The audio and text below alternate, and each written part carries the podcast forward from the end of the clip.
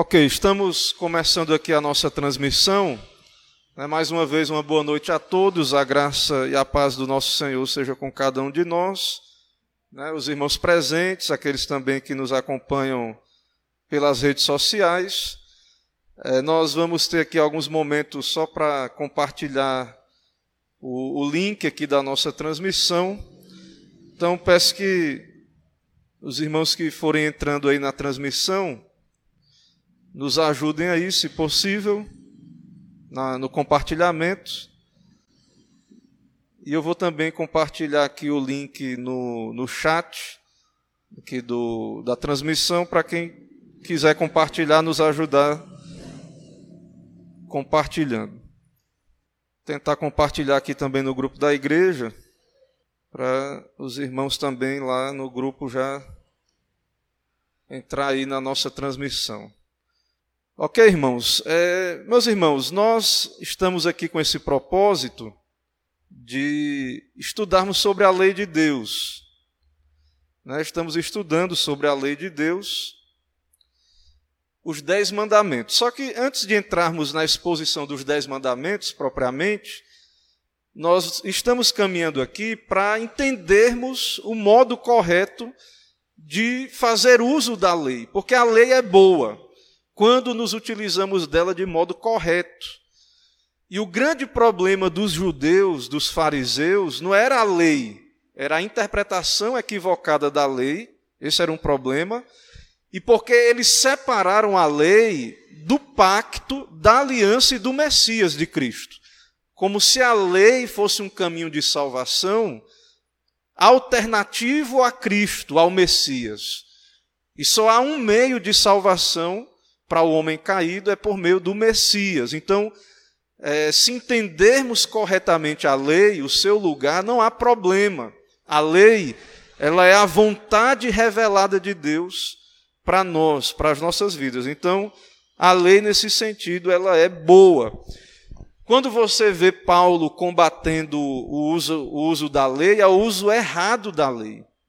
Então, quando você lê o Novo Testamento, você deve ter muito cuidado para tentar entender o que é que o texto bíblico está querendo dizer com a palavra lei, certo? Porque é, isso pode atrapalhar a leitura e a interpretação, certo?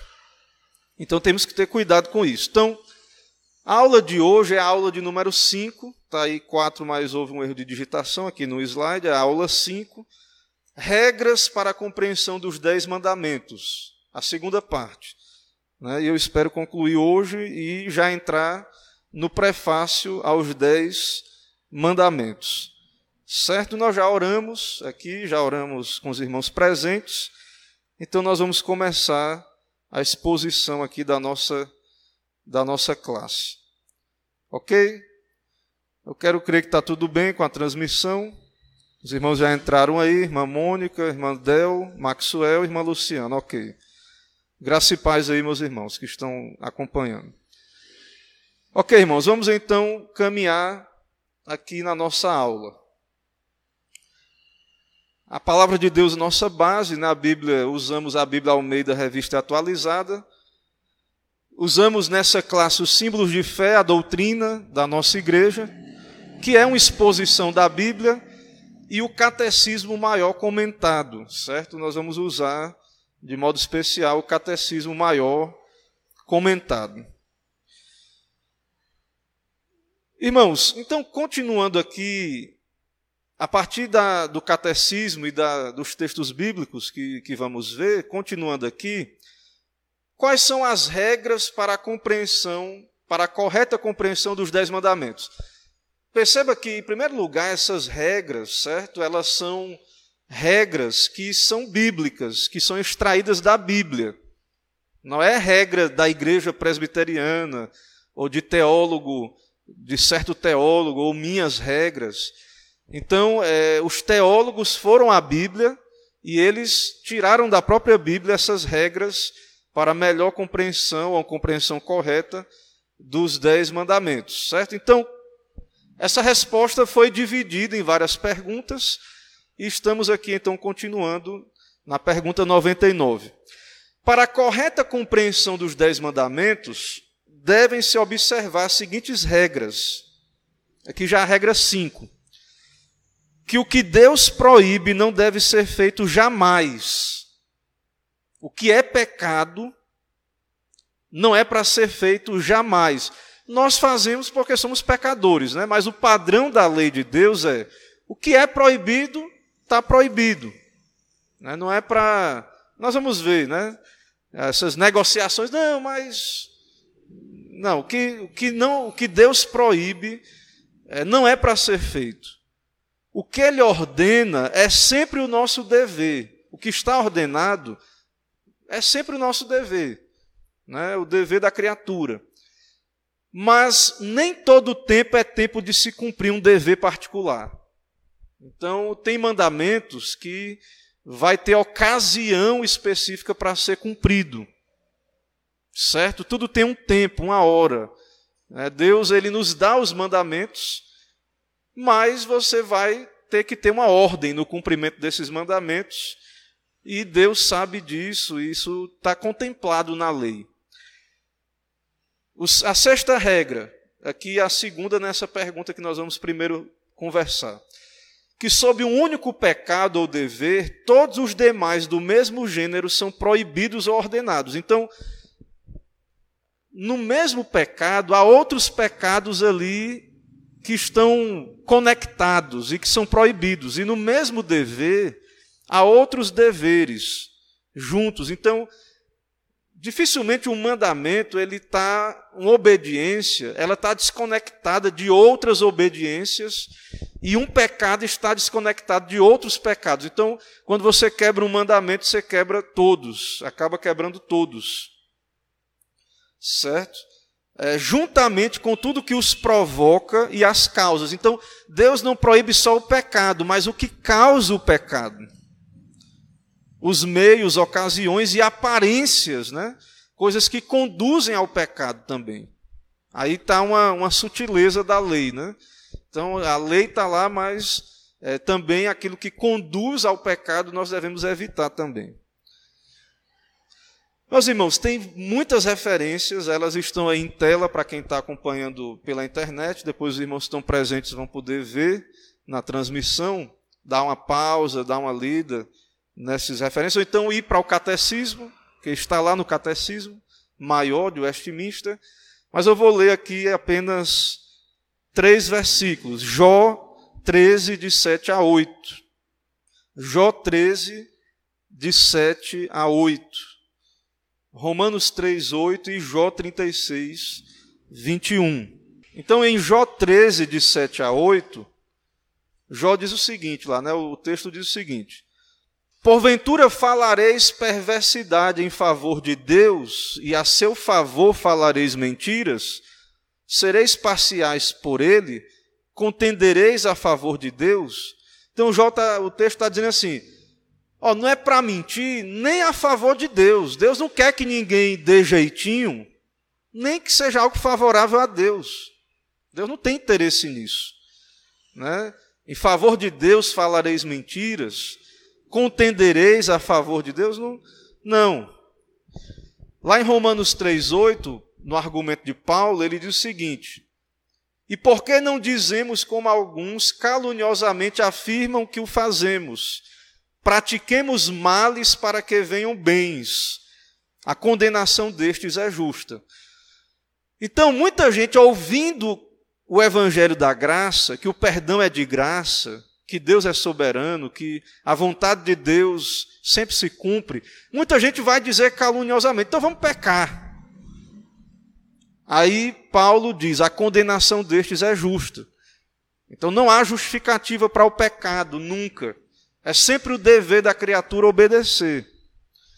E em Jó 36, 21, guarda-te, não te inclines para a iniquidade, pois isso preferes a tua miséria. É mais preferível o homem ser pobre, é o que o texto está dizendo, ser pobre, ser miserável, do que pecar. Então, o mandamento sempre é a melhor escolha, a obediência. Sempre é a melhor escolha. E tem outros versos, né? Ali no, no conjunto de versos aí que o catecismo apresenta, tem versos dizendo, Deuteronômio 4, 8 a 9, aquilo que Deus ordena é sempre o nosso dever, né? e outros, outras referências. Né? Por exemplo, Eclesiastes 3, 1 a 8 fala que há tempo para tudo. Né? Então ele usa, os, os teólogos usaram isso para dizer, para provar, que nem toda hora é hora para se cumprir um dever particular. Então tudo tem um tempo, tudo tem uma hora, tem uma sabedoria adequada para cada situação, né? É, e aí há outros versículos aí, certo, que propõem aí uma obediência aos mandamentos de Deus, do Senhor. Então, irmãos, qual é o grande princípio de ética que nós estamos falando dos dez mandamentos, da lei moral, e de alguma maneira nós estamos falando da ética cristã.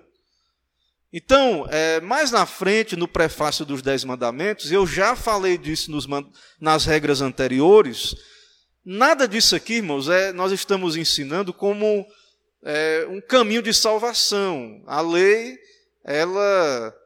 É, nós não somos justificados pela obediência à lei. Nós somos pecadores, nossas obras estão contaminadas. É, a justificação é completamente pelas obras de Cristo nos é dada gratuitamente, nós obtemos pela instrumentalidade da fé. Então, nós somos pecadores e somos justificados pelas obras de Cristo e continuamos pecadores. Mas o verdadeiro crente, ele está sendo santificado. E ele vai prestar uma obediência a Deus, uma obediência que é fruto dessa obra da graça no coração. É fruto, não é não é cooperar com Deus para ser salvo. Jesus fez uma parte, agora eu vou fazer minha parte para poder me salvar. Não. A, salvação é completamente pela graça, pelas obras de Cristo. Mas Deus nos liberta do pecado, nos salva pela graça, para que nós agora andemos como filhos obedientes. Embora a nossa obediência seja imperfeita, mas nós somos salvos não para viver no pecado, ou fora da lei, ou sem lei. Então a lei, nesse sentido, ela não é anulada. Né? Deus nos salva para que agora nós possamos é, andar em obediência como filhos amados de, Deus. Né? Então, nós não devemos ignorar isso certo? Não devemos ignorar isso. Então, irmãos, ó, esse assunto da lei exige muita atenção da igreja, estudo, atenção, porque é muito fácil embaralhar essas coisas, confundir essas coisas. Quando a gente diz assim, é pela graça, a salvação é pela graça, muita gente vai para o outro, pro o seguinte oposto. Ah, então se é pela graça, então eu vou pecar à vontade e não vai dar em nada. É, posso pecar, não vou ser disciplinado, não vou sofrer. Isso é o antinomismo. E muitas vezes, quando pregamos a, a, que a Bíblia nos chama obediência, que o crente deve obedecer, aí muita gente diz: ó, oh, é fariseu, é moralista, está anulando a graça. Então, isso são equívocos, existe um equilíbrio. Existe um entendimento equilibrado dessas coisas. Porém, isso vai demandar que nós estejamos atentos para não sermos enganados pelo nosso próprio coração, por leituras equivocadas, né, por tendências que não são é, fiéis à palavra de Deus. Certo? Então, é, nós somos a favor, Deus é santo, Deus nos chama à santidade, é, o crente é salvo pela graça, mas chamado a uma obediência a, a Deus por gratidão, por amor, e há frutos disso. O favor de Deus na vida presente e os galardões, né, que tem muito mistério nisso, nós não fazemos boas obras para ter barganha com Deus, para ter um toma lá da cá com Deus, mas ao mesmo tempo, enquanto vamos vivendo a nossa vida cristã, fazendo boas obras, essas boas obras é, de alguma maneira, né, ninguém é salvo pelas obras, mas ninguém é salvo sem boas obras, porque as boas obras são a evidência de uma fé verdadeira. Então, todo salvo vai ter boas obras. Certo? Então, tem vários textos que demonstram que é, vai ser levado em conta as obras. Aí muita gente entende que a salvação é pelas obras. Muita gente de igrejas que não pregam a graça. E não é. Salvação é pela graça. Mas não existe graça que não produza boas obras. E aí isso vai, vai ser um elemento que vai dar clareza para nós mesmos, enquanto estamos aqui, que estamos em Cristo. Como é que você sabe que está em Cristo? Como é que uma pessoa que vive no pecado é, e rebeldia, ele vive no pecado, e, mas ele tem um conhecimento de Deus, do cristianismo, mas ele não é transformado. Como é que ele sabe que ele está em Cristo verdadeiramente? Porque a Bíblia deixa claro que há muitos que naquele dia vão surpreender. Então, há uma, uma das maneiras é a obra do Espírito, mas uma das maneiras também é um coração transformado, inclinado à obediência, é uma das maneiras que essa graça é evidenciada, é, traz evidência que estamos em Jesus. Então, a ética cristã, irmãos, o que Deus diz, a palavra de Deus, os mandamentos, são a vontade revelada de Deus. Então, o que Deus proíbe, está proibido. E pronto, ponto final. É, nós, nós somos salvos pela graça, mas nós somos chamados a um zelo pela verdade de Deus, por aquilo que é a lei de Deus. E qual é o entendimento que contradiz esse princípio? Certo? Então, muita gente diz assim: não, pastor. Depende da intenção da pessoa. A pessoa está fazendo algo que a Bíblia proíbe, que Deus disse que não é para fazer, é uma imagem, ela está fazendo uma imagem de Deus, ou ela está um culto que não é bíblico. Mas ela tem boa intenção, acrescentou coisas que a Bíblia diz para não acrescentar no culto. Quebrou, está quebrando um mandamento de Deus, tomando o nome de Deus em vão. Mas é com a boa intenção. É, isso é muito comum. Isso, irmãos, não é coisa só de hoje, não, viu? Isso não é coisa de hoje, não. Então, de acordo com essa ideia, pode-se fazer, pode ser certo fazer alguma coisa proibida por Deus, desde que façamos por um bom motivo. Então, essa história é, não é nova, certo? Isso não é novidade, não. Isso é, o ser humano tem praticado isso já desde sempre, né? desde a queda.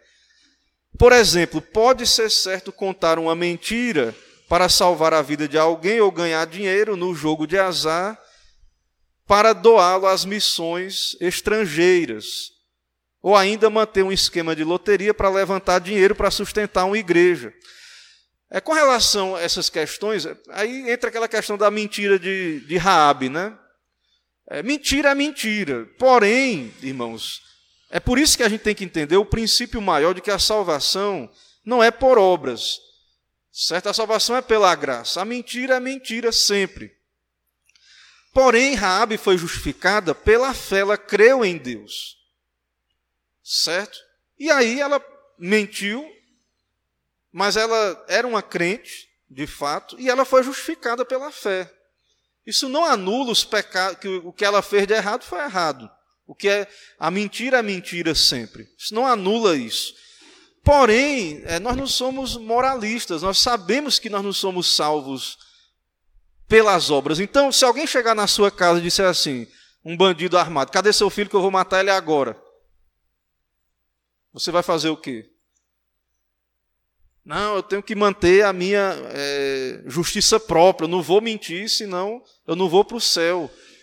Então eu entrego o meu filho. Isso é um moralismo. Né? Isso é uma aplicação moralista, porque é, existe ali outro princípio da lei de Deus, que é a preservação da vida, certo? E então, nesse caso aí, né, nesse caso, é, você deve procurar o bem maior e, de fato, ali é uma questão difícil, mas a mentira ela ali é uma situação forçada, né? A mentira nunca deve ser praticada de fato, ela sempre é pecado, certo? Então, é, ele usa aqui o exemplo, o comentarista, né? A pessoa que diz assim: não, vou jogar na, na loto, na Mega Sena, mas é, se eu ganhar, eu vou dar metade para as missões. Né? Vou doar na igreja. Vou entrar num esquema corrupto, mas é, eu vou servir a Deus com esse dinheiro. Né? Então, o que é errado, irmãos? É errado, é pecado, e é pecado e acabou. Então, é, tem coisas que têm que ser abandonadas quando você se converte. Ou então, assim, você vai ter que estar sempre se arrependendo se é algo que você tem uma fraqueza e é recorrente. Mas não é algo que pode ser tolerado. Então, uma pessoa que vive, ela vive, por exemplo, é, vive de prostituição, exemplo. Ah, mas a, a intenção é, é boa, é, é, sustentar a família, e aí eu posso contribuir também na igreja, pastor. Não, o que é errado é errado. Não, não, não tem como. O que é pecado é pecado. Né? Então, tudo que envolve roubo, né, assassinato, que envolve quebra do, dos mandamentos de Deus, tanto do mandamento com relação ao culto de Deus, o nome de Deus, a adoração a Deus, né? Então, a pessoa, é, idolatrias, né, heresias, tudo isso deve ser abandonado. Né? Claro que a pessoa primeiro tem que entender. Irmãos, a obediência não é uma obediência cega, viu? Então, muita gente, de fato, nunca ouviu a lei de Deus e nem sabe que essas coisas às vezes são erradas. Né? Por quê? É, aqui a gente não está explicando, né? Por que, que um, um, um, esquema de, de loteria ou outros esquemas de ganho fácil de dinheiro é, é pecado? Porque o método correto de você prover para si, para a sua família, é o trabalho honesto. Né? É, é, e o jogo ele produz algo que é ociosidade, né? e, e o desperdício, e coisas que são contrárias à ética cristã. Só que nas igrejas, muitas pessoas nunca ouviram falar sobre a lei de Deus. E muita gente acha que a lei de Deus nem é para o crente, que é coisa do Antigo Testamento só. E, e não entende que Cristo nos libertou para sermos agora obedientes, sermos pessoas que obedecem a Deus, à vontade de Deus. Porque, irmãos, os dez mandamentos, qual é o resumo dos dez mandamentos? Amar a Deus e amar o próximo. Então, Obedecer aos dez mandamentos é amar a Deus, é amar o próximo. O que motiva a obediência ao mandamento é o amor. Então não é, é o, o, obediência aos mandamentos está numa relação de, de, pacto, de relacionamento com Deus, de amor. Então a, o crente continua precisando amar a Deus sobre todas as coisas e o próximo como a si mesmo. É novo esse entendimento de que pode fazer uma coisa errada de, com boa intenção para Deus, que Deus aceita? Não, isso é antigo. No tempo de Paulo, que nós já lemos aí, Paulo já combate esse pensamento. Romanos 3,8. Alguns caluniosamente afirmam: pratiquemos males para que venham bens. A condenação destes é justa, certo? E por que, é maligna essa ideia? Porque isso acaba, irmãos, com tudo que é a distinção entre certo e errado. Se a gente parte por esse princípio, né, de que não há uma lei, uma, um Deus, uma lei, que a lei de Deus é, é única, que é a vontade de Deus, que é o padrão de Deus, que é a vontade de Deus para todos os tempos, para nós também hoje, não é um caminho de salvação, mas é uma regra de santificação. Então isso é, destrói os fundamentos de uma sociedade. Isso faz com que as pessoas não consigam discernir o certo do errado, o justo do injusto. E é o que nós estamos vendo aí.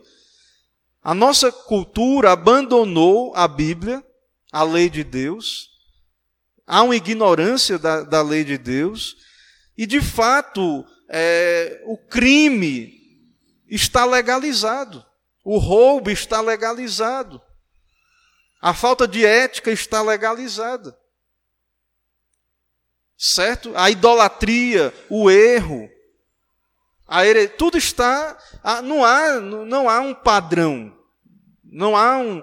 Um né? Antigamente, nas escolas, tinha uma, uma matéria que era educação moral e cívico, né? ensinava-se cidadania ética. É claro que para nós a ética cristã é muito mais profunda, porque é uma ética, é, é a, é a lei de Deus, Deus falou. Né? É um padrão que é baseado em Deus, no Deus da Bíblia, e que é, tem a ver também com fé, com religião, com o nosso relacionamento com Deus. Mas, independente dessa questão religiosa, né, ali as pessoas aprendiam desde pequeno ter esse discernimento. E hoje um jovem, ele não tem padrão nenhum. Ele cresce numa sociedade totalmente sem ética, sem valores. Certo? Ele, ele não é preparado para quando ele chegar na vida adulta, para quando ele tiver um trabalho, nas relações sociais, é, ele fazer essa distinção do que é moral, do que é certo, do que é errado, né, do que agrada a Deus, do que é pecado, do que é contra a lei de Deus.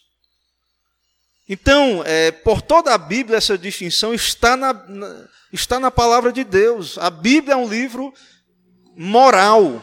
Deus é santo. A Bíblia não é um livro moralista, porque a salvação não é por obras, é pela graça mas ela é um livro moral. A Bíblia é um livro que trata de padrões, do que é o certo e do que é o errado. Então não existe isso de fazer o mal sem cometer pecado. O que é mal, o que é, o que é contra a lei de Deus, o que é pecado é mal. Por mais que o mundo dê um carimbo de que é bom agora, de que está é, liberado, é correto, isso é amar. O que é contra a lei de Deus, de fato é pecado, porque, irmãos, veja, Deus é o nosso Criador, Ele é o nosso habitat, nele nós nos movemos, né, e existimos e tudo mais, e o pecado, ele é rebelião contra Deus, o pecado é desobediência contra Deus, e ele é, é mal na sua natureza, então. Então, de fato, né, é, aquele que insiste nessa prática, ele pode chamar, criar leis que digam que é boa, mas ele está indo desafiando Deus, o Deus Criador, o padrão de Deus, a lei de Deus. Ele está desobedecendo, ele, está, ele não está amando a Deus, nem o seu próximo, quando ele está quebrando a lei de Deus. E por que, que esse entendimento é perverso? Né? E é, esse entendimento perverso é comum nos nossos dias? Porque nós somos pecadores. E é muito conveniente e fácil viver assim. E porque o mundo abandonou o cristianismo e adotou uma filosofia não cristã, que ensina que certo e errado não são questões absolutas, mas que mudam toda hora, de modo que o, que é certo hoje pode ser errado daqui a 100 anos e vice-versa. Então, como eu já falei, eu falei até na, na live com a federação, né? A Bíblia prega um Deus, uma lei, um universo. Não tem esse negócio assim, ah, você é de um país budista, então as leis lá é do, do budismo. Você é de um país muçulmano, então a lei é do Islã. Não.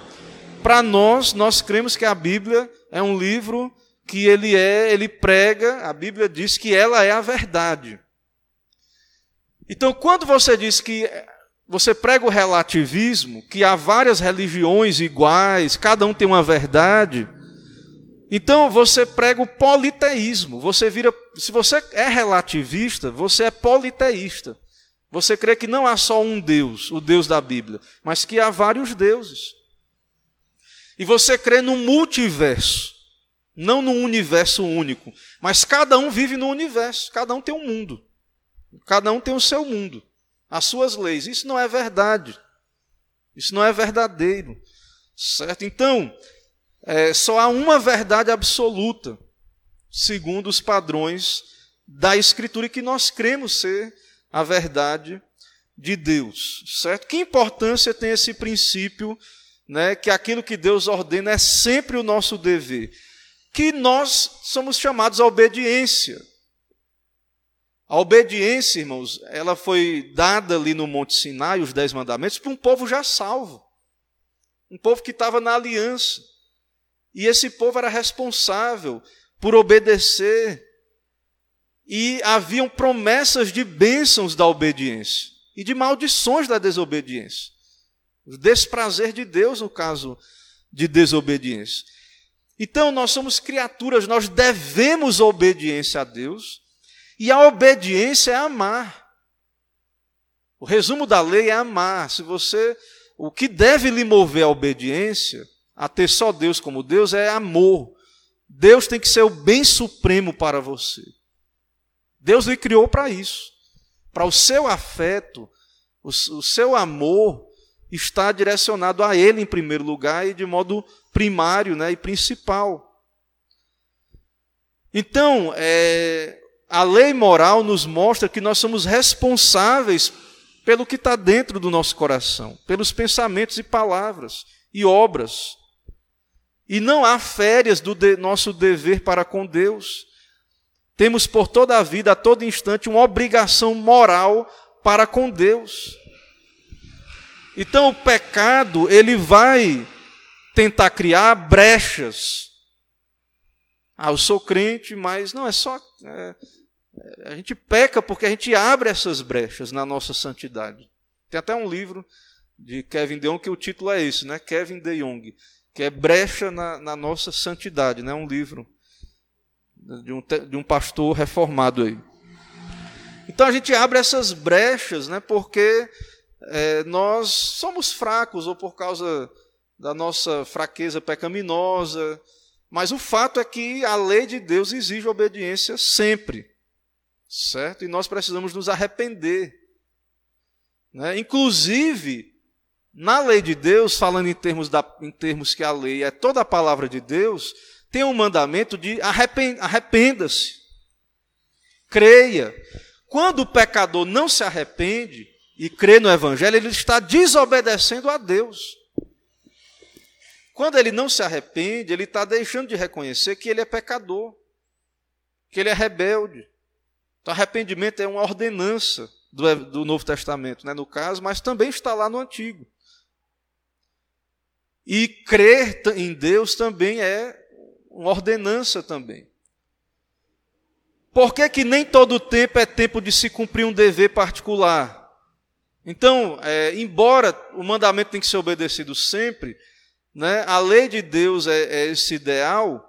Né, claro que nós por nossa limitação, não conseguimos cumprir completamente, por causa do nosso pecado. E ele diz aqui que alguns deveres são restritos especificamente a certas ocasiões, como, por exemplo, a guarda do sábado cristão. Então, é, nós não cremos que pode ser qualquer dia. Né? Deus tem um dia fixado, que era o, era o sábado do Antigo Testamento e agora o domingo. Mas mesmo os deveres assim não limitados, mesmo aqueles deveres que Deus não diz qual é o local de ser cumprido, não devem ser cumpridos de uma só vez. Devemos nos, nos, alegrar com os que se alegram e chorar com os que choram, mas não as duas coisas ao mesmo tempo. Então, é, tem ocasião para cada coisa, né? o que ele está querendo dizer aqui. Tem ocasião para cada coisa. Então, tem a hora de cultuar, tem a hora de trabalhar, né? tem a hora de orar com a família, tem a hora de orar particular, tem a hora de orar com a igreja, tem a hora de ouvir o sermão, tem a hora de, de ouvir a pregação no YouTube. Certo? Nós somos servos de Deus, irmão. Nós temos deveres para com Deus. Nunca, nunca defendi esse negócio, né, que não é da nossa teologia, do, do culto online. Né? Sempre deixei muito claro que culto é presencial. Já, aí eu vi um, um pastor aí argumentando, né, dizendo, ó, vocês que. Ele, fez, ele mostrou uma estatística lá, né, sem menosprezar o. que há muitas mortes né, daí da, da pandemia, mas ele fez um cálculo lá de outros, outras causas de morte, né, da, de outras causas de morte, que ele pegou esse dado na OMS e ele mostrou que tem outras causas de morte muito maiores que a, a pandemia e as pessoas iam, vinham à igreja no, no domingo. Né? Então nós temos um dever. A gente vai chegar lá, né? Sobre o dever do culto, né? O quarto mandamento, o dia do Senhor. Né? Há um dever é, sobre isso aí. Claro que há um dever também de preservar a vida. Também há um dever de preservar a vida. Né? Mas tudo aí dentro né, dessa. Cada coisa tem o seu lugar, tem o seu tempo. Tem tempo para todas as coisas. O crente, ele então tem que ser alguém sábio, que aplica a ética cristã a cada contexto, a cada situação. Certo?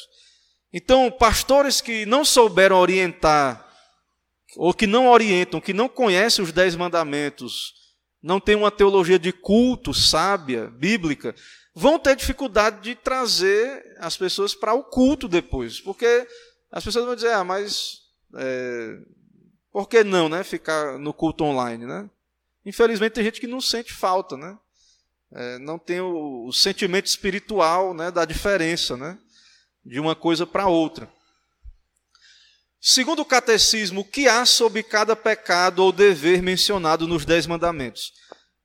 Então, existem pecados da mesma categoria. Existem categorias de pecado que estão relacionados.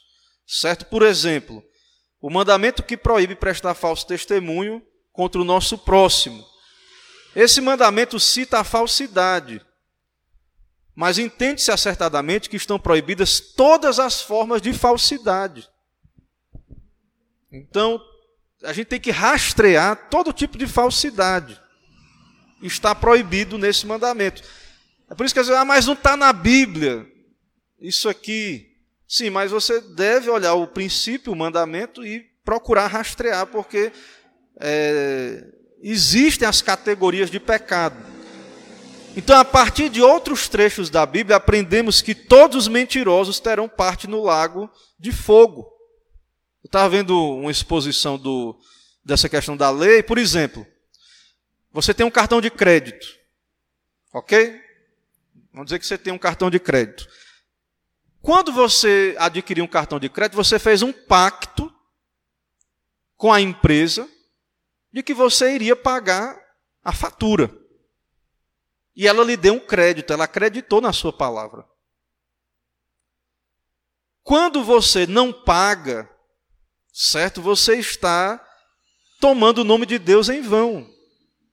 Você está quebrando a sua palavra. Então, veja que um pecado está relacionado ao outro, né? A desordem econômica, às vezes, a falta de administração na, no lar, na questão finanças, mas está conectada a uma mentira, a falsidade. Veja que os pecados estão conectados.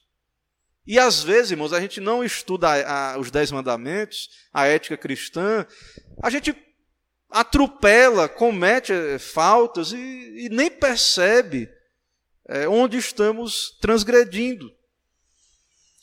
Então é muito importante entendermos, porque em várias áreas da sociedade, eles nem sabem, o, a, às vezes o dono lá, a operadora do cartão, nem sabe, nem crê nos dez mandamentos. Mas o que torna viável o negócio deles é que existe uma lei moral no universo. Existe um Deus verdadeiro, existe a verdade. Existe a, a justiça. Então, é, a gente deve entender isso, certo? É, então, todo tipo de mentira, quebra de contrato. Então, infelizmente, nós, a igreja, nós pecamos muito. Né, em vários tipos de deslizes que às vezes acontecem no nosso meio, porque há uma ignorância muito grande sobre a lei de Deus.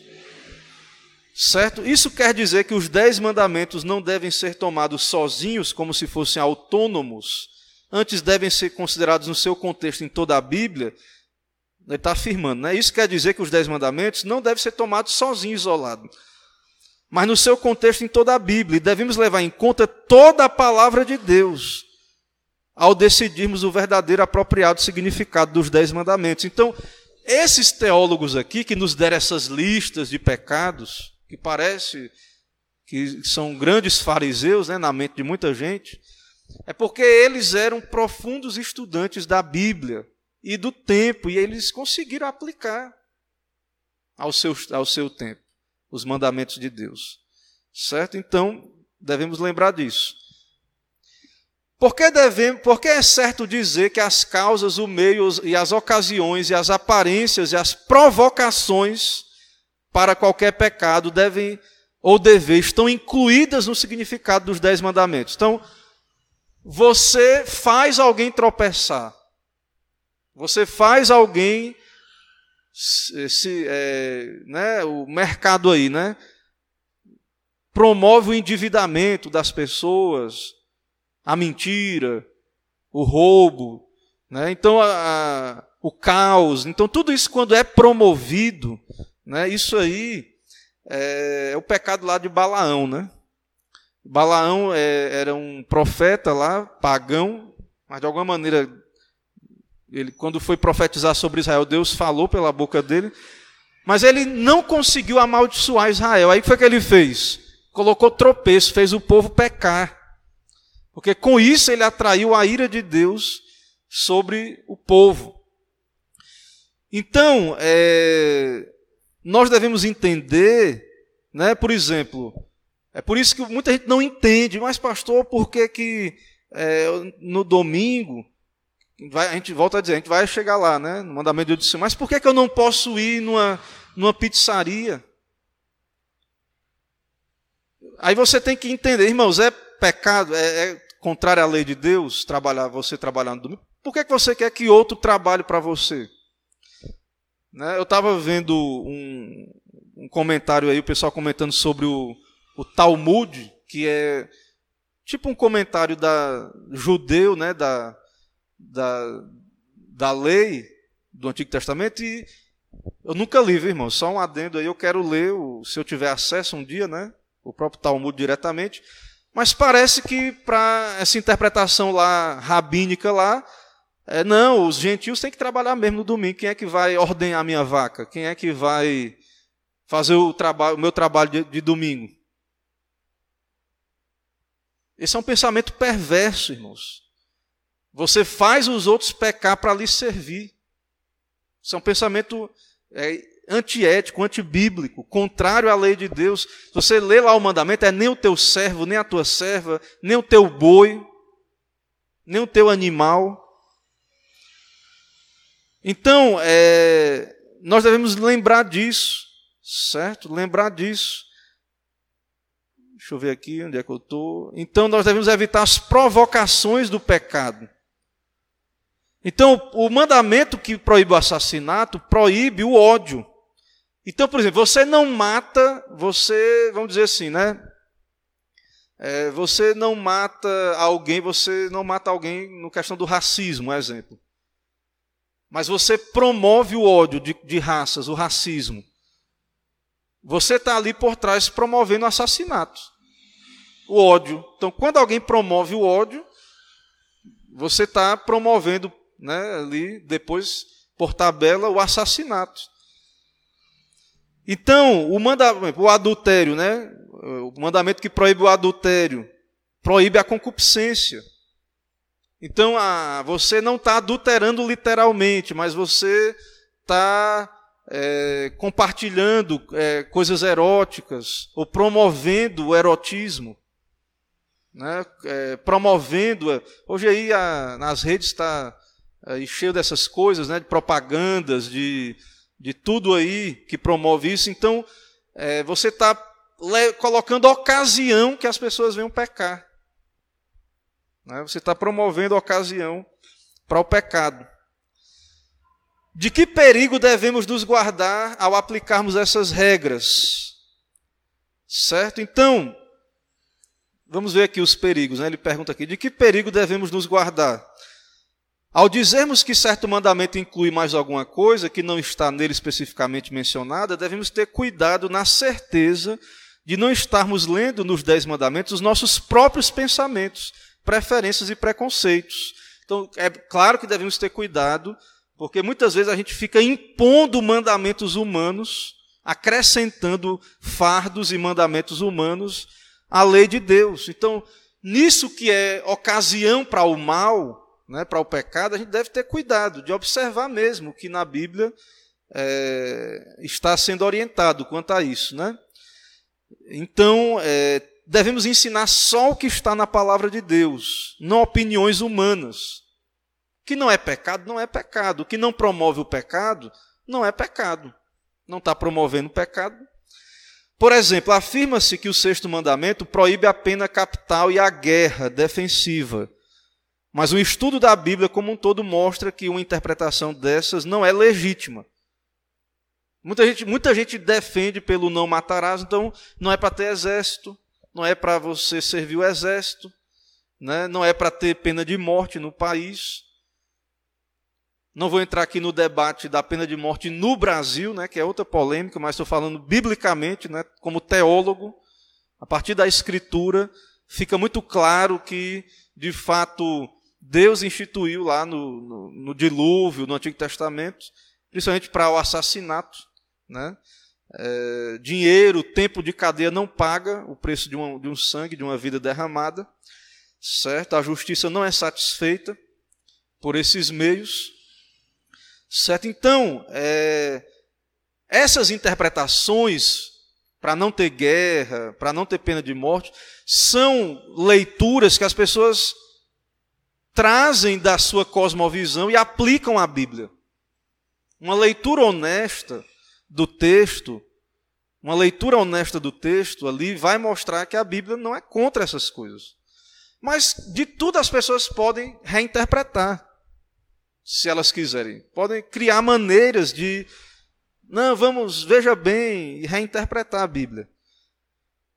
Tem-se dito que o segundo mandamento proíbe prestar honra à bandeira nacional, mas tal reivindicação baseia-se no erro de não distinguir entre culto religioso e lealdade civil. Então existe o culto religioso, então aquela, aquele tributo ali à pátria, né, segundo aqui a leitura, eu também entendo que é uma boa leitura, há uma separação né, entre o culto religioso e a, o patriotismo, né, que alguns chamam de culto à pátria. Né? Então, de fato, isso para um crente é meio estranho. Como é que eu vou cultuar a pátria? Não pode, né? É uma lealdade civil, certo? E isso é, isso é muito sutil, irmãos. Isso causa muita dúvida, viu? E, e eu entendo quem tem dúvida quanto a isso. Porque a igreja, por muito tempo, foi perseguida pelo Estado, né? na época do Império Romano. E essa coisa de você é, prestar um, um, uma lealdade civil, né? é uma coisa que às vezes muita gente tem confusão quanto a isso. Certo? Então, nós não entendemos essa é, cantar o hino nacional, essas coisas, como é, uma idolatria, porque estão em categorias diferentes. Porém, é uma opinião minha, viu? particular, eu acho que o, o hino do império era muito menos idólatra né, do que o, o, hino, o hino atual. Né? É, o pátria amada, idolatrada, salve, salve. Né? Então, o hino do império, né, o hino imperial, do Brasil, né? Aquele brava gente brasileira, longe vá, temor servil, ou ficar a pátria salva ou morrer pelo Brasil. Vocês já, ouviram o hino né, do Império. Então, esse hino, né, que era da época do Império, era um hino. É, tinha menos essa, pelo menos no hino atual tem esse negócio de pátria idolatrada, né? Mas eu já vi nos, na teologia os teólogos fazendo essa separação aí entre um, como ele faz aqui, né, o, o Guerrar dos Vós, então, é, você pode ser um patriota, um nacionalista e não ser um idólatra, certo? Então, nessa leitura aí. É, então, isso tudo, irmãos, vai exigir aplicação dos mandamentos, leitura. A gente vai ter que ser estudante sério da Bíblia para poder fazer essas aplicações. Então, muita gente quer resolver as questões éticas de modo muito raso. É, isso pode, isso não pode, isso é, e sem né, uma abordagem é, séria, como um estudante sério das Escrituras. Isso é um grande problema. É, Muita gente afirma que o sexto mandamento proíbe comer carne, exige uma dieta vegetariana. Então, aplicação, outra aplicação errada, né? Quem isso alega está somente lendo os seus próprios preconceitos nos Dez Mandamentos. Então, que ele está tentando argumentar aqui é que muita gente traz os seus preconceitos para a leitura dos Dez Mandamentos. Irmãos, alguma pergunta até aqui? Uma pergunta aí dos irmãos? Deixa eu ver aqui se o pessoal na internet tem alguma dúvida, alguma pergunta. Boa noite aí, meus irmãos, irmã Elda, irmão Joel. Né, meu, meu ilustre irmão Joel, né? Boa noite. Irmãos, o tempo avança, né? Eu vou tentar. Deixa eu ver aqui se tem como a gente caminhar aqui só na próxima pergunta. Acho que dá. Sim. Vou tentar aqui só ver a próxima pergunta do catecismo para concluir as regras de interpretação dos Dez Mandamentos. Que regras devem ser observadas para a correta compreensão dos Dez Mandamentos? Agora, as últimas regras, certo? Em sétimo lugar, que aquilo que é proibido ou ordenado obriga-nos, segundo as nossas posições, a nos esforçarmos para que os outros o evitem ou obedeçam conforme o dever das suas posições.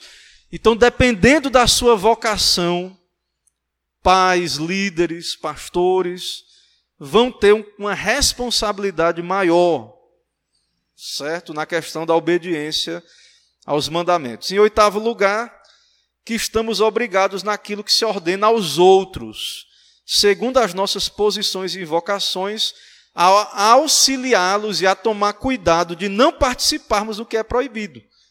A gente tem que ajudar as outras pessoas a obedecer. Né? E ter cuidado para que a gente não se torne participante no pecado dos outros, certo? Tem vários versículos aí. Os irmãos podem ler depois, por uma questão de tempo eu vou avançar. Então, essas regras, essas duas regras, irmãos, elas, elas dizem o quê? que a obediência à lei de Deus não é uma questão só particular, é uma questão social. Então, a nossa fé, a, a ética, a moralidade, ela é vivida na sociedade, na família. Então não tem como você dizer, não, vou eu vou obedecer sozinho. Mas você está relacionado a outras pessoas. Você é pai ou mãe, ou você é filho, você é patrão ou empregado, você é autoridade pública, né? ou é, você é um civil sem autoridade na, na sociedade. Então, existem vocações, certo? É claro que cada um vai prestar conta de si mesmo a Deus. Há um sentido em que há um, uma responsabilidade particular para com Deus. Mas nós nos relacionamos uns com os outros. Então, o que é que o catecismo quer dizer com a expressão segundo as nossas posições? Então, cada um de nós é dado uma responsabilidade. O pai, para com o filho pequeno, tem muita responsabilidade. Certo? É, mas mesmo uma criança, de acordo com a sua posição, deve se esforçar para que o seu pai pratique o que é certo. O filho mais velho, às vezes, na família, ou o filho pode exortar né, com humildade até mesmo seu pai. Semelhantemente, um ministro ou presbítero tem responsabilidade bem maior de influenciar os membros da igreja. Então, é, o pastor não deveria ser o primeiro a, a ir naquele caminho. Né? Ele deveria tentar exortar os irmãos, certo? Influenciar os irmãos, os presbíteros tem responsabilidade maior quanto a essas coisas. Isso que nós vamos estudar nos Dez Mandamentos, certo? É, embora é, o crente é responsável, a gente está ensinando aqui. Se a pessoa quer fazer o que, é, o que é contra a lei de Deus, então, assim, ela vai responder diante de Deus. Existe a disciplina também, em casos graves, né? naquilo que for é, externo e contra a lei de Deus, e for caso de disciplina, vai incorrer né, em disciplina de Deus e, e algumas vezes também da igreja, do, do conselho. Mas, irmãos, há um dever aí, então, do, das autoridades, de uns para com os outros. É certo providenciar os meios para que alguém faça aquilo que nós não faríamos, por crermos que seja errado? Então, eu creio que é errado, mas eu promovo que outros façam o que eu creio que é errado. Claro que é errado, irmãos, fazer isso. Certo? Se eu creio que é errado fazer alguma coisa, eu não vou querer que ninguém faça o que eu creio que é errado, que é pecado. Um empreendedor crente não deveria conservar o seu estabelecimento aberto no dia de sábado, no dia de domingo, porque ele vai estar empregando gente, dia de domingo, né? Se é errado, se, se não é correto, se é pecado, então, se você é crente, você é um cristão, você crê nisso, então você, não, mas quem vai estar trabalhando lá, ele não é crente. Você vai, você vai estar promovendo que alguém esteja quebrando a lei de Deus. Se um livro ou revista não for uma leitura apropriada, devemos nos resguardar não apenas de lê-lo, mas de dá-lo ou vendê-lo a outros para que o leiam. Claro que os, os, teólogos, os pastores, geralmente têm uma seção na sua biblioteca que é seitas e heresias, né? Mas até nisso, a gente tem que ter muito cuidado. Tem muitos pastores aí voltando para o catolicismo. Claro que eram pessoas rasas na, no conhecimento da nossa fé, a gente percebe no discurso, né? mas é, vão lendo aí, a gente tem que ter cuidado. Tem pessoas que não estão prontas. Então, o pastor, a gente que é pastor, a gente tem uma preocupação pastoral. Às vezes o irmão acha, não, eu sei que isso aqui é errado, eu sei separar. E aí não tem uma preocupação de amor com o irmão pastoral, não tem a visão pastoral. Aí sai vendendo, distribuindo uma literatura que conduz ao, ao erro. Onde a gente sabe que há, há um baixo nível doutrinário e teológico nas nossas igrejas. Então, eu fico muito triste quando um pastor presbiteriano ou reformado defende alguma coisa que não é confessional, que não é a nossa doutrina, porque às vezes lá na igreja dele, ele é bem reformado lá, na igreja dele. Lá na igreja dele as coisas funcionam. Aí ele, o pastor defende às vezes certas posições, mas tem várias igrejas que têm muito misticismo. As pessoas não têm conhecimento e aquilo ali causa um estrago muito grande. Então, o que é errado é errado. Eu não devo promover isso, certo? Nem na minha igreja, nem na igreja de ninguém. Né? Nem, nem dizer assim, né? então, que façam, né? ou promover que façam. Então, é, esse boicote aí, né? então, é, literaturas, coisas, em geral, era, seria bom boicotarmos essas coisas. É claro que Volto a dizer, pode haver um caso de uma leitura necessária, mas via de regra, regra geral, certo? A gente entra num problema ético. Né? É, por exemplo, tem um teólogo que, inclusive, a Cleary, né? Eu, muito querido, né? Esse teólogo. Tem, é, tem uns teólogos que a gente chama assim, né? Os nossos hereges favoritos, né? Que alguns teólogos são, é, têm algumas heresias, mas que eles acabam se tornando conhecidos eles têm boas literaturas em algumas áreas, né? Então, por exemplo, é, Douglas Wilson, ele, a série dele sobre família é ótima e a gente usa, mas ele é defensor de uma teologia chamada visão federal, né? Nova teologia de Paulo lá, que é algo é uma heresia. Então, às vezes você promove um teólogo e às vezes a pessoa vai e acaba lendo outras coisas e acaba sendo prejudicial para a vida espiritual dela. Tem bons teólogos aí, mas que eles confundem as pessoas. Que tem coisas que acabam prejudicando a fé das pessoas. Então a gente deve ter muito cuidado, irmãos. Se algo está levando ao pecado, conduzindo as pessoas ao pecado, a gente deve ter muito cuidado. Porque a gente não deve promover aquilo que leve alguém a pecar. A lei é a mesma para todas.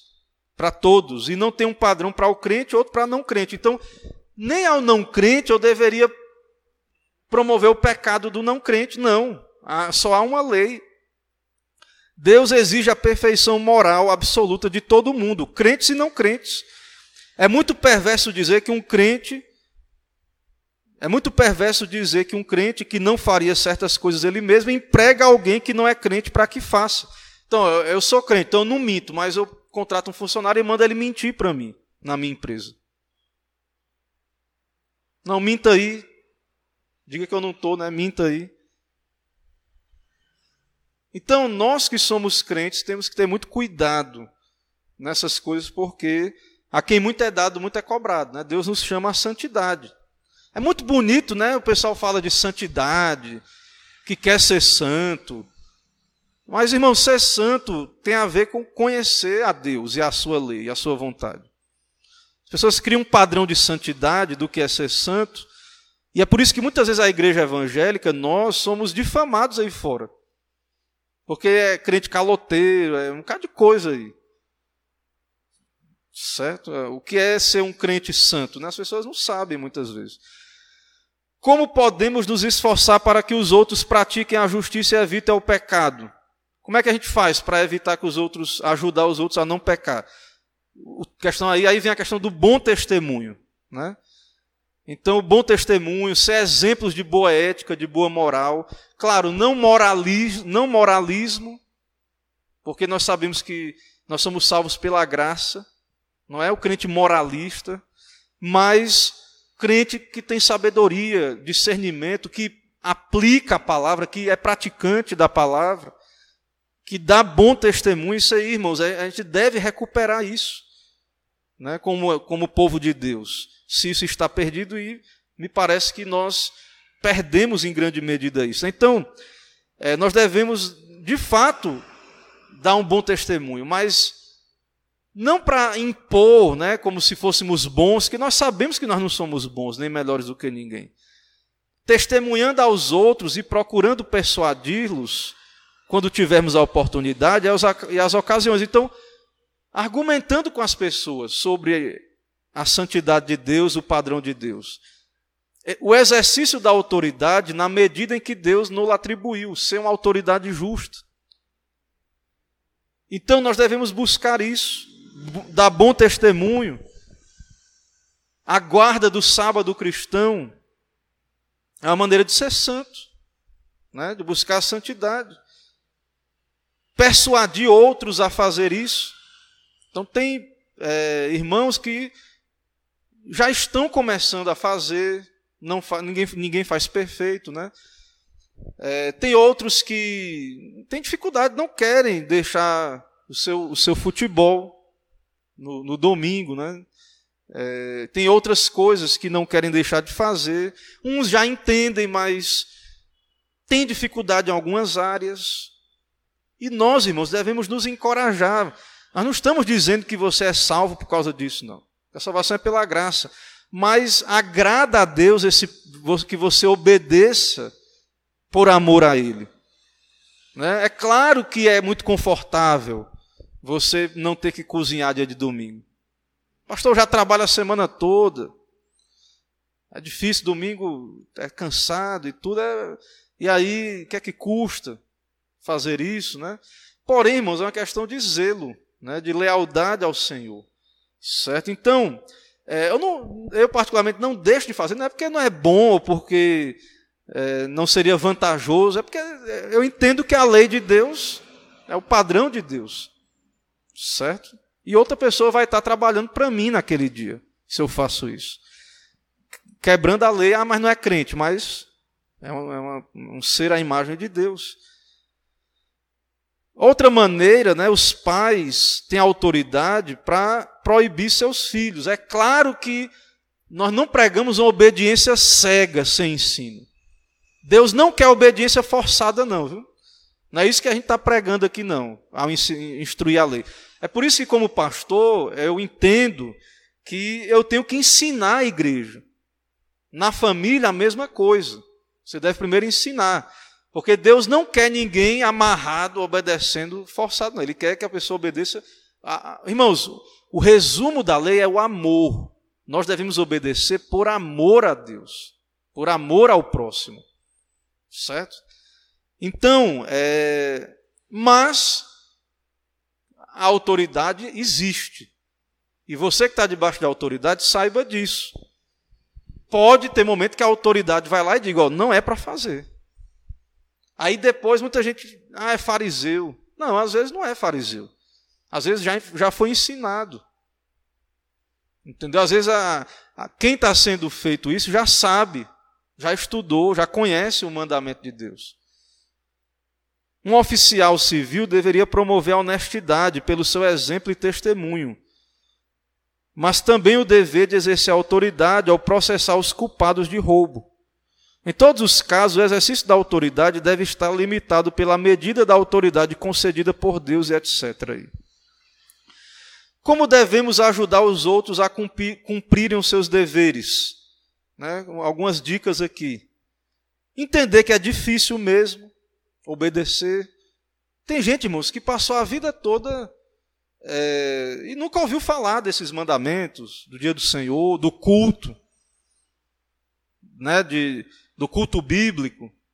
E as pessoas têm dificuldade, a gente tem que ter empatia, claro, com as pessoas. Então, é, às vezes a gente tem que ter cuidado que o reformado, a gente às vezes se torna muito crítico, né, muito ácido. É claro que uma coisa que é fácil para você pode ser difícil para o irmão. E às vezes a gente perde o amor, a gentileza, e se, e se absorve um espírito amargo, ríspido, cheio de justiça própria. Então, a gente tem, que ter muito cuidado e sabedoria para amar o irmão e buscar ajudar o irmão, que muitas vezes está num, num caminho errado. Então, não alimente o rancor, a mágoa para com o irmão que às vezes ainda não, não amadureceu, às vezes, em alguns pontos. Certo? Então você deve exortar, orientar. E às vezes aquela pessoa está lutando, ela quer deixar aquilo ali. Mas ela está lutando. Às vezes ela não consegue, às vezes ela consegue, depois retrocede. Então, irmão, nós devemos nos encorajar. Né? É, e jamais, então, é, também nos acomodar né, com o pecado. Evitar fofocas sobre o pecado dos outros. Também. Então, fale com o irmão. Você viu que o irmão está no erro, em amor. Mas, às vezes, irmãos, muitas vezes assim, a gente não vai ao irmão, às vezes sai falando, né, não é isso? Então, assim, ou, ou se você não quer o irmão, ore. Entenda, às vezes o irmão está lutando com aquilo, mas você só vai saber se você conversar com o irmão. Porque às vezes a gente pressupõe que é rebeldia, às vezes não é. Às vezes é, é incrédulo, o irmão, a fé do irmão naquela área, ele está. Porque quando nós cremos, irmãos, verdadeiramente que é pecado, que o, pe, o que é o pecado, nós não vamos querer quebrar a lei de Deus. A gente entende a gravidade do que é uma coisa que é pecado. Então, às vezes, aquele irmão precisa ser melhor instruído. Outras questões. Então, a gente tem que ter muito cuidado né, na nossa abordagem. E não participar, ter cuidado de não participar no que é proibido. Porque você, quando participa, você encoraja. Você apoia. Certo? Então, é, ele diz aqui um exemplo: né? a pessoa roubou um carro. Aí você aceita carona no carro roubado, sabendo. Não é, não é, não é errado aceitar carona, né? mas se você sabe que a pessoa está num carro roubado. Uma criança foi proibida pelos pais de sair de casa para ir num jogo de bola. Ela desobedeceu. É errado que outra criança, sabendo, acompanhe.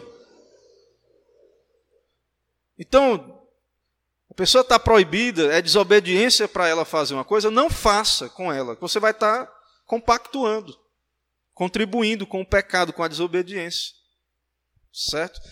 Então, irmãos, aqui são as regras, né? algumas regras. Eu, por causa do tempo, eu não vou entrar na próxima pergunta. É, o tempo já avançou. Eu vou abrir aqui para. Tanto aqui quanto online, se houver perguntas. E se não houver, orar encerrando. Ok? Eu não vi nenhuma pergunta aqui, online.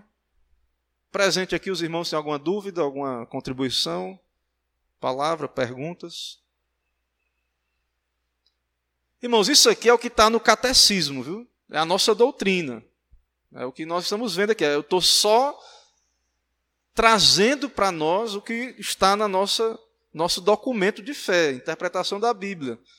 Ok? Então é muito importante nós é, estarmos atentos aí, porque nós seremos cobrados. Né? Muita gente acha, ah, você presbiteriano se acha melhor. Não, irmãos, é porque nós temos esse legado, essa doutrina. Né? Então nós vamos ser cobrados aí né, grandemente cobrados se ignorarmos aí essas coisas. Ok, então vamos orar, oremos ao nosso Deus. Senhor, louvado, exaltado, bendito seja o teu santo nome em toda a terra, por esse dia, por esse momento de aprendizado. Somos carentes, ó Pai, de conhecer ao Senhor, a tua lei, a santidade, a tua vontade, ó Deus santa para nós.